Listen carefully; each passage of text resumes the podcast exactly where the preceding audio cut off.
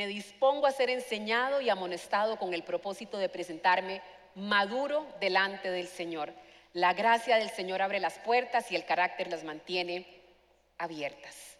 Y pidámosle a Dios que tengamos el carácter para mantenerlas abiertas de par en par. Bien, he titulado este mensaje de hoy tan natural como respirar. Tan natural como respirar. Algo que no nos enseñan a hacer, pero que es parte de nosotros. Y quizás hay cosas que son tan naturales como el respirar que no las notamos y como son frecuentes, como son cotidianas y como son repetidas, no les atribuimos importancia, pero son esenciales aún para poder mantener nuestra vida cosas que son esenciales para nuestra existencia. Estamos a veces tan bombardeados por tantos estímulos, por tantas cosas que suceden a nuestro alrededor, que no le estamos dando importancia a aquellas cosas que son verdaderamente esenciales. Es más, me atrevo a decir vitales, de las cuales depende nuestra vida. Y aquí quería comentarles y, compartirles aquello que decía el principito, este libro tan hermoso que si ustedes ya lo leyeron, enhorabuena, y si no es una experiencia muy linda para leer con los más pequeñitos. El principito decía que él tiene un secreto y él dice, solo con el corazón se puede ver, solo con el corazón se puede ver. Pero lo esencial es invisible a los ojos. Entonces muchas veces le damos demasiado peso dentro de este cóctel sensorial que tenemos a los ojos, a lo que vemos, a lo que sentimos, pero no al corazón. Y por dicha tenemos a alguien que es especialista en escudriñar el corazón y que sabe entrar a ese lugar donde nosotros tal vez no sabemos entrar. Y ese es Dios. Él es el que puede ver mucho más allá de lo aparente y nos invita a que hagamos exactamente lo mismo. Dios es especialista en escudriñar nuestros caminos, nuestras intenciones, nuestras emociones, y Él sabe que tal vez estamos dando un paso hacia adelante, pero probablemente estamos diciendo debería ir hacia atrás, debería ir hacia atrás. Dios sabe que a lo mejor cuando estamos, pero así emperrados, con cólera y furia, en nuestro corazón a lo mejor lo que hay es miedo. Y para poder demostrar que tenemos control, entonces reaccionamos con ira. Dios conoce, por ejemplo, cuando una persona sonríe hacia afuera, pero su corazón está llorando. Dios también conoce cuando una persona está llorando, pero tal vez se ríe de alguien. Él conoce nuestras reacciones más íntimas. Él conoce las profundidades de nuestro corazón. Así que déjeme darle algunos ejemplos de esas cosas que a lo mejor son invisibles a los ojos y que probablemente solo percibe el corazón y que nuevamente son tan cotidianas, son tan frecuentes que no le atribuimos ese valor esencial que tienen y mucho menos le atribuimos ese valor vital que tienen. Y esto lo voy a hacer, con estos ejemplos los tomo de eh, un himno anglicano antiguo que una compañera de trabajo compartió en un devocional que hicimos, precioso, y me permití traducirlo. Y quiero que tomen nota de verdad de de estas asociaciones tan lindas que hay. Dice, como el novio es a su prometida, como el rey es a su reino, como el centinela es a su castillo y como el piloto es al timón, como el capitán es a sus soldados y como el pastor es a sus ovejas, que así Dios seas para mí. Como la fuente es al jardín, como la vela es a la oscuridad, como el tesoro es al cofre y como el maná es al arca, como la fogata es al invierno y como la luz del sol a la primavera. Que así, Señor, seas para mí. Como la música es al banquete, como la estampilla es al sello, como el refresco es al que se está desmayando, como el vino es a la cena, como el canto es a la celebración y como el amén es a mi oración, que así, Señor, seas para mí.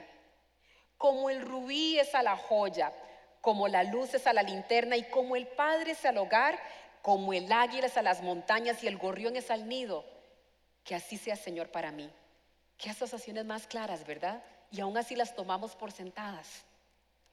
Y dice, como el sol es a los cielos y como la imagen es al espejo, como el fruto es a la higuera y como el rocío es al césped, como el arco iris es a la cima y como el río es a la llanura, que así, Señor, seas para mí. Es una oración hermosísima, ¿verdad? ¿Qué tal si decimos amén?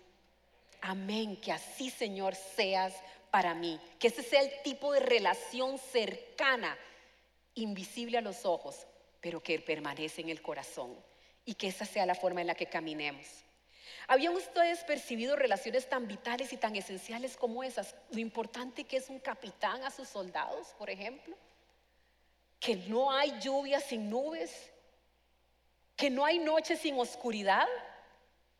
O algo que declaramos todos los días. Que no hay vida sin Dios. Sencillamente no hay vida sin Dios. Y es probable, como lo dice el principito, que nuestros ojos están ciegos a estas verdades, a estas asociaciones tan profundas. De hecho, la misma Biblia nos dice lo importante que es escudriñar el corazón para que estemos verdaderamente conscientes de ellas. Y en Proverbios 27, 19 dice, en el agua se refleja el rostro y en el corazón se refleja la persona. Ojo que nuestro corazón es el espejo que Dios utiliza para poder vernos. Él no se va nada más con las apariencias. Sin embargo, vivimos en un tiempo en donde las apariencias, lo aparente, el trabajo, el disque éxito, el ser buena gente, el que es una persona elocuente, el que sea alguien que participa muchísimo, alguien que es ecuánime frente a las circunstancias difíciles, nos haría pensar que son personas felices y que están bien. Pero probablemente hay tormentas que están, están tomando lugar en el corazón. Es que las tormentas ocurren en el corazón. Vamos a la situación contraria. A lo mejor es una persona que está pasando, pero por las pruebas nivel miedo, ¿verdad? Pasando por pruebas terribles, por luto, por pérdida, por hijos lejos de los caminos del Señor, por la ruptura de alguna relación, por desempleo, por hambre, por escasez, por deudas. Y sin embargo hay personas que teniendo esas situaciones tienen la esperanza de Cristo en su corazón. Por eso es importante que seamos capaces de poder mostrarle a Dios dónde está nuestro corazón, porque ahí es donde vamos a estar.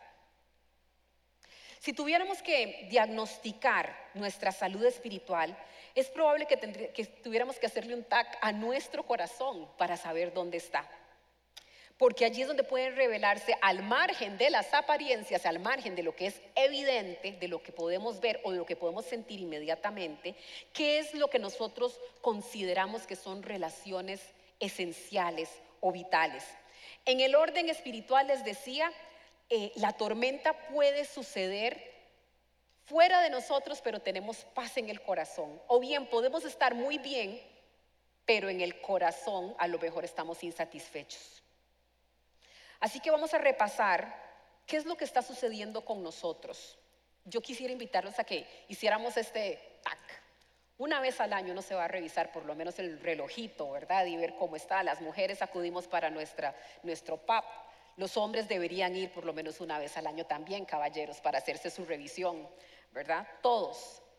Pero estamos constantemente examinando nuestro corazón y venimos saliendo de un momento que yo creo que es propicio. Porque venimos saliendo, por ejemplo, de los 12 días de ayuno y oración y muchos estamos dándole gracias a Dios por recibir sus bendiciones, por recibir sus promesas y sus bondades. Eso es muy bueno que lo, que lo agradezcamos. Pero mucho ojo si nos entretenemos con las bondades y con las cosas buenas. Y aquí es donde cabe preguntarnos, ¿amo las obras del Señor o al Señor de las obras? amo las bendiciones del Señor o al Señor que bendice. Y más aún, amo las promesas del Señor o amo los mandamientos que activan esas promesas. Porque nos podemos entretener en lo bueno y tener una relación absolutamente emocional, que no está mal sentir una emoción hermosa cuando Dios nos bendice. Eso no está mal, Él nos equipó para hacerlo. Pero mucho ojo que no nos entretengamos con eso nada más que es evidente y aparente y olvidemos las profundidades del corazón. Porque la Biblia dice, si ustedes me aman, obedecerán mis mandamientos. El amar los mandamientos del Señor es la forma más elocuente de decirle, Señor, te amo. No solamente decírselo. A mí, a mí a veces yo decía, Señor, a mí a veces como que me cuesta decirte te amo, pero es en obediencia donde demostramos cuánto le amamos. Y si precisamente seguir esos mandamientos eh, es demostrarle amor, seguir sus mandamientos debería ser tan natural como respirar. Debería ser tan natural como respirar el seguir sus mandamientos. Debería ser algo casi que automático, como usted y yo inspiramos y expiramos. Entonces me gustaría hacer, hacer aquí una prueba para usted que también está en su casa, donde sea que nos esté escuchando. Al contar tres, aguantemos la respiración, a ver hasta cuánto podemos aguantar. Una, tome aire, dos y tres.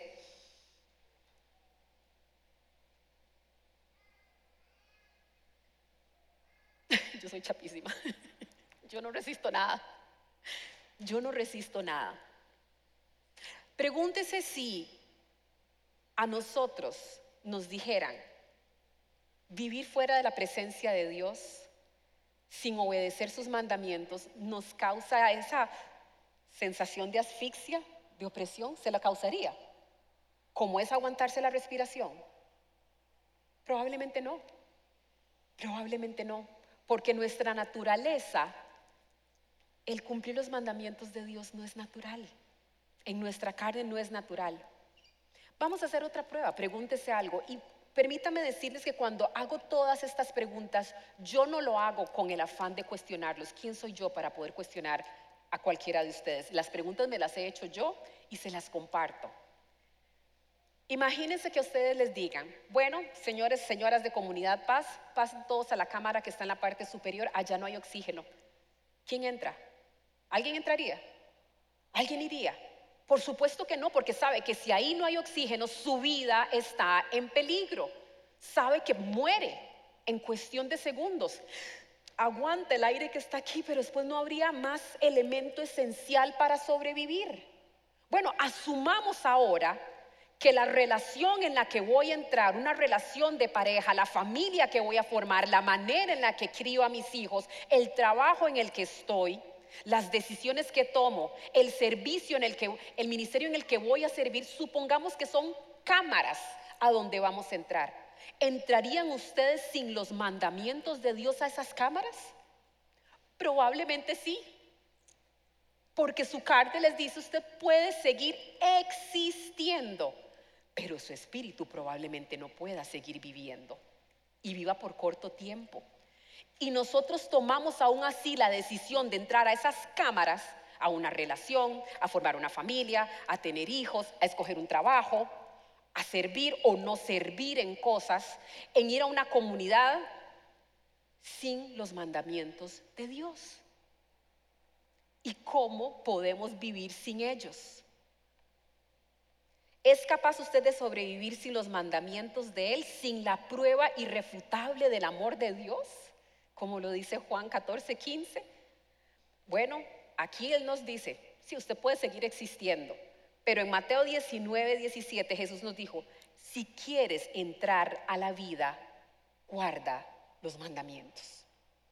Entonces probablemente muchos de nosotros estamos en esos lugares pero no llevamos con nosotros el tanque de los mandamientos del Señor, que es lo que guarda y preserva nuestra vida. Entonces, probablemente sí, sobreviviríamos, como les decía, a esta existencia aquí terrenal, el aquí y el ahora, pero lo que estaría comprometido es nuestra vida eterna. En nuestra noción natural de vida podríamos seguir viviendo aquí, pero nuestro espíritu estaría irremediablemente destinado a morir. ¿Y qué es morir en términos espirituales sino la separación de Dios?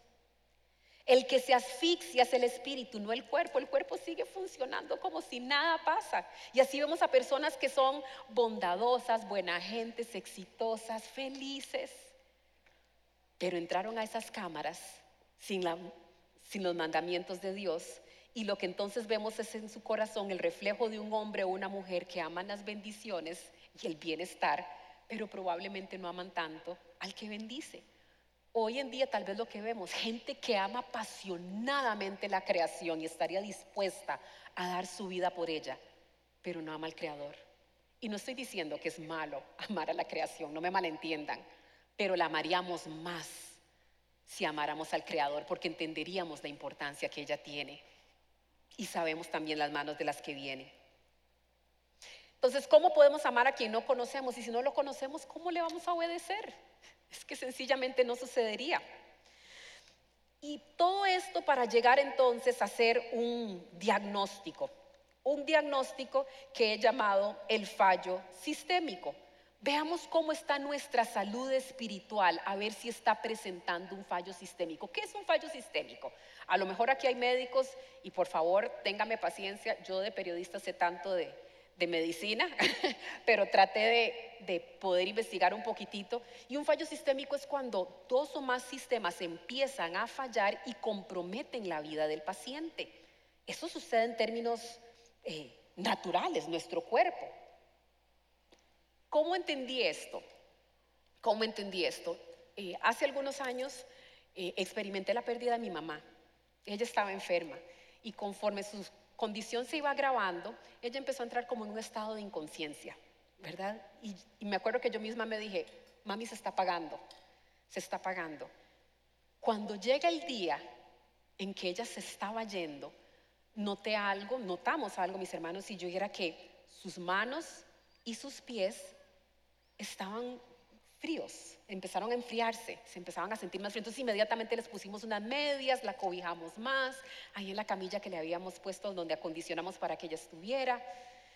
¿Y qué era eso sino la muestra de que su cuerpo estaba haciendo un esfuerzo impresionante para que la sangre y el oxígeno que necesitaba irrigar los órganos vitales estuviera llegando? Entonces deja la periferia, deja las extremidades un poquitito como afuera y se concentra en esos órganos vitales, en su, en su cerebro, en su corazón, en su hígado, en su riñón, eso que la purifica, eso que le permita respirar, eso que comanda todo el funcionamiento, su cerebro, los órganos vitales estaban siendo preservados. Y ella inspiraba y conforme se estaba yendo, cada inspiración se, se, se espaciaba más, se alejaba más de cuando expiraba. Y mantenía eso y uno decía, se está yendo y exhalaba.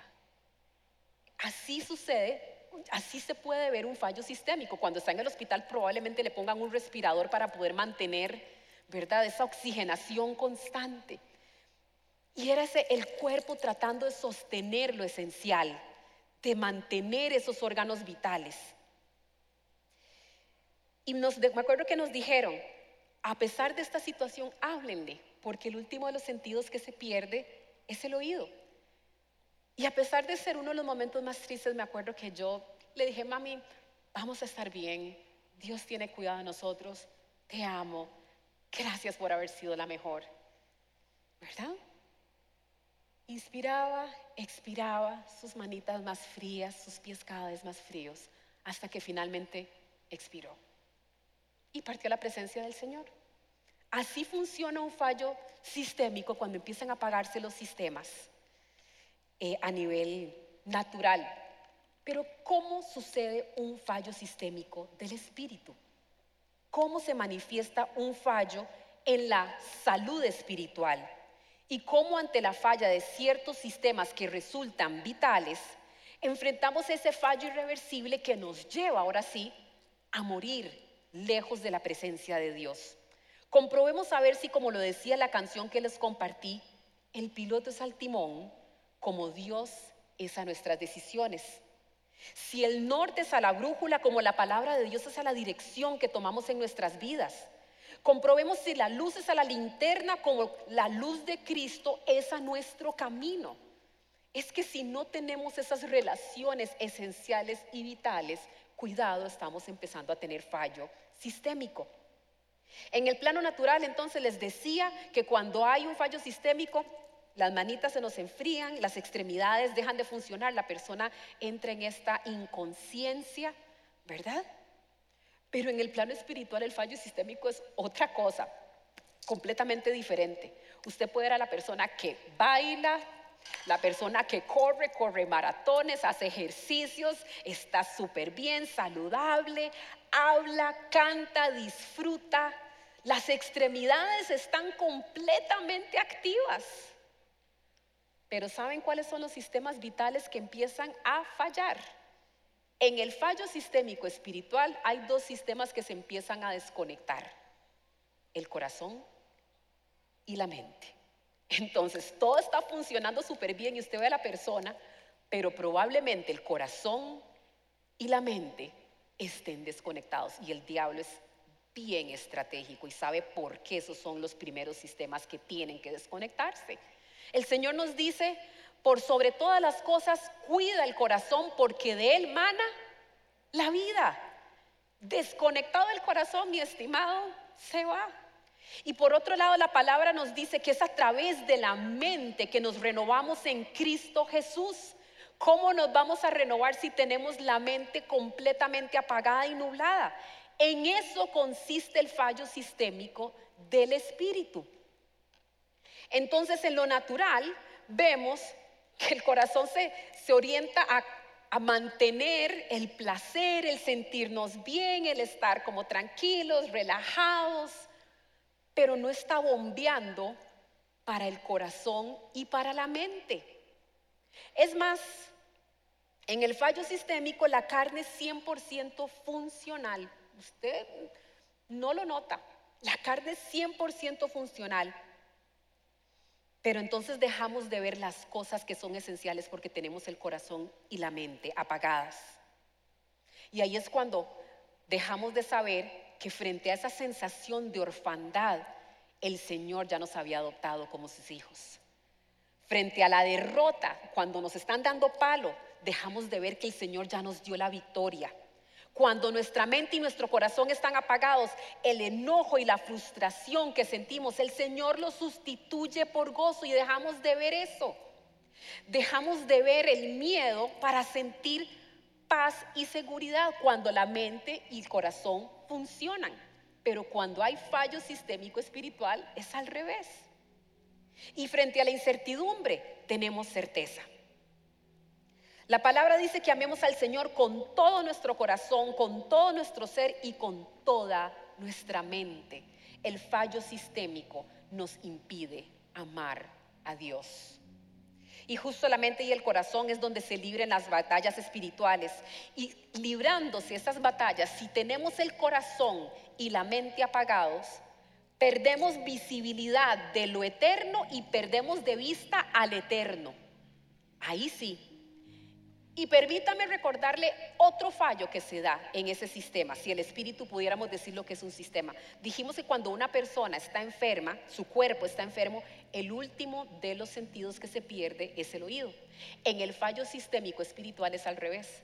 El primer sentido que se desconecta es el oído. Entonces, claro, estamos abiertos a los placeres, comemos rico, sentimos las manitas calientes, el placer que puede haber a través de una sexualidad tal vez desordenada, no alineada a los principios de Dios. Y perdemos la capacidad de oír. A lo mejor escuchamos la música, escuchamos las voces, el qué dirán, qué es lo que otros opinan, las noticias, lo que otros dicen para poder llenarnos de esos estímulos, pero perdemos la capacidad de ser sensibles a la voz de Dios. El oído es lo primero que se pierde. Y mucho ojo, vean qué delicado cuando decimos que se pierde el oído. ¿Qué es lo que está en juego? Romanos 10, 17 dice, así que la fe viene como resultado de oír el mensaje. Y el mensaje que se oye es la palabra de Cristo. Al desconectarse los oídos perdemos entonces el flujo de ese oxígeno que es lo que nos mantiene conectados al Señor y nos da vida. Eso es entrar a las cámaras sin oxígeno entrar a un lugar sin escuchar la palabra de Dios, tomar decisiones al margen de la palabra de Dios, es entrar a una cámara en donde pronto nos vamos a asfixiar espiritualmente. Eso es lo que está en juego, nuestra vida está en juego. Así que escuchar la palabra, ponerla en práctica, así como obedecer los mandamientos, debería ser tan natural como respirar. Debería ser tan natural como respirar. Me pregunto entonces, si dejamos de escuchar la palabra, si dejamos de venir a congregarnos, ¿sentiríamos esa misma desconexión vital de Dios? ¿Sentiríamos esa misma desconexión vital? Así como nos aguantamos el aire y no aguantamos, después si tuvimos que soltar.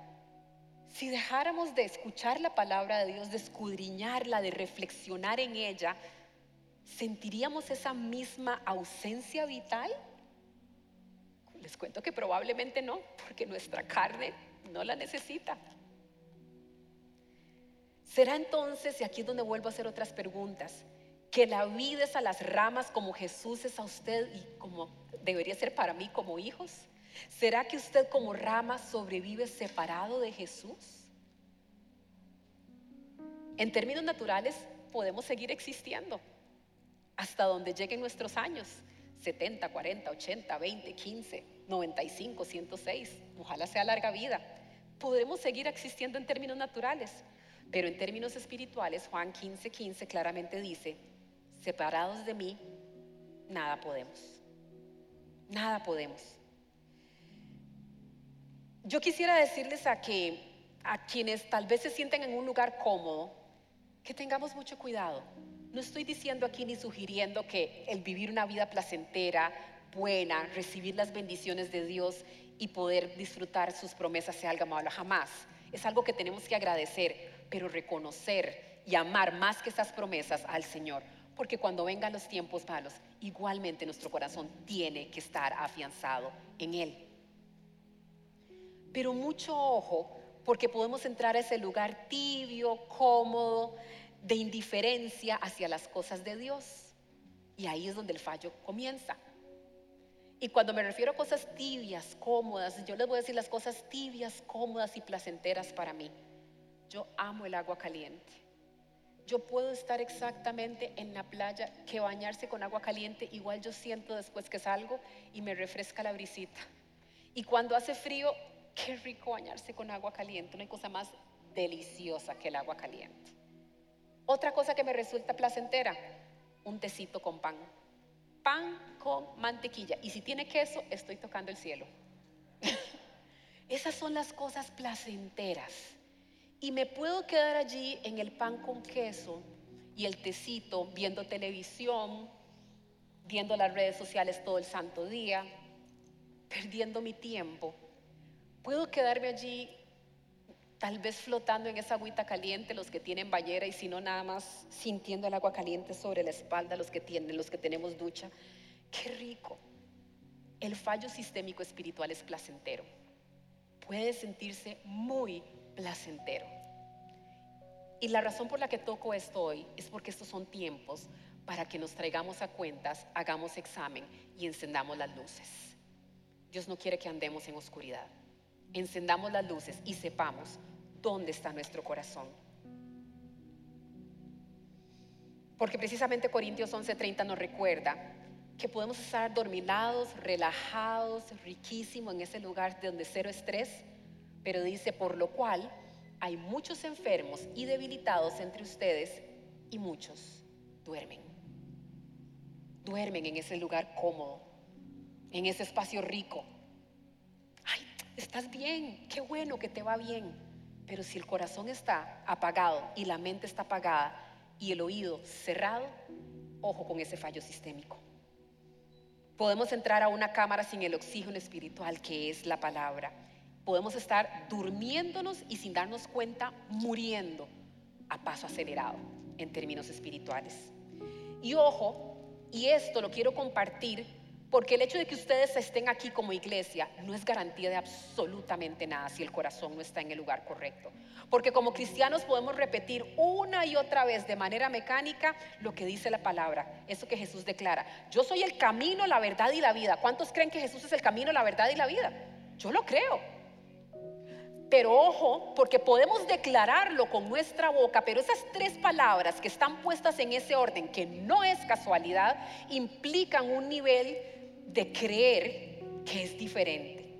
Nosotros podemos creer en la promesa de la vida eterna, pero a lo mejor estar apartados de los caminos que nos llevan ahí. Podemos creer en la promesa de la vida eterna y saber que el Señor ha preparado para nosotros lugares celestiales, pero no aceptamos su verdad. ¿Y por qué me atrevo a decir esto? porque los caminos del Señor son más altos que los nuestros. Y saben que cuando uno anda en lugares altos, alguien ha ido a una montaña o alguien ha subido una cima, el aire a uno le falta en términos naturales. Entonces nuestra carne no le gusta andar incómoda, le falta el aire. En los caminos del Señor a veces sentimos que, ay Señor, me falta el aire. ¿Verdad? Entonces sí, creemos en la vida, pero no queremos andar en sus caminos que son altos, pero por eso tenemos que estar conectados a ese tanque de oxígeno que es su palabra y eso es lo que nos sostiene. O bien, no queremos tampoco aceptar sus verdades, porque miren, la palabra dice que para muchos la verdad en Cristo es locura. Y saben que qué color que digan que uno es un pandereta, qué color. Qué papel este, ¿verdad? Pandereta.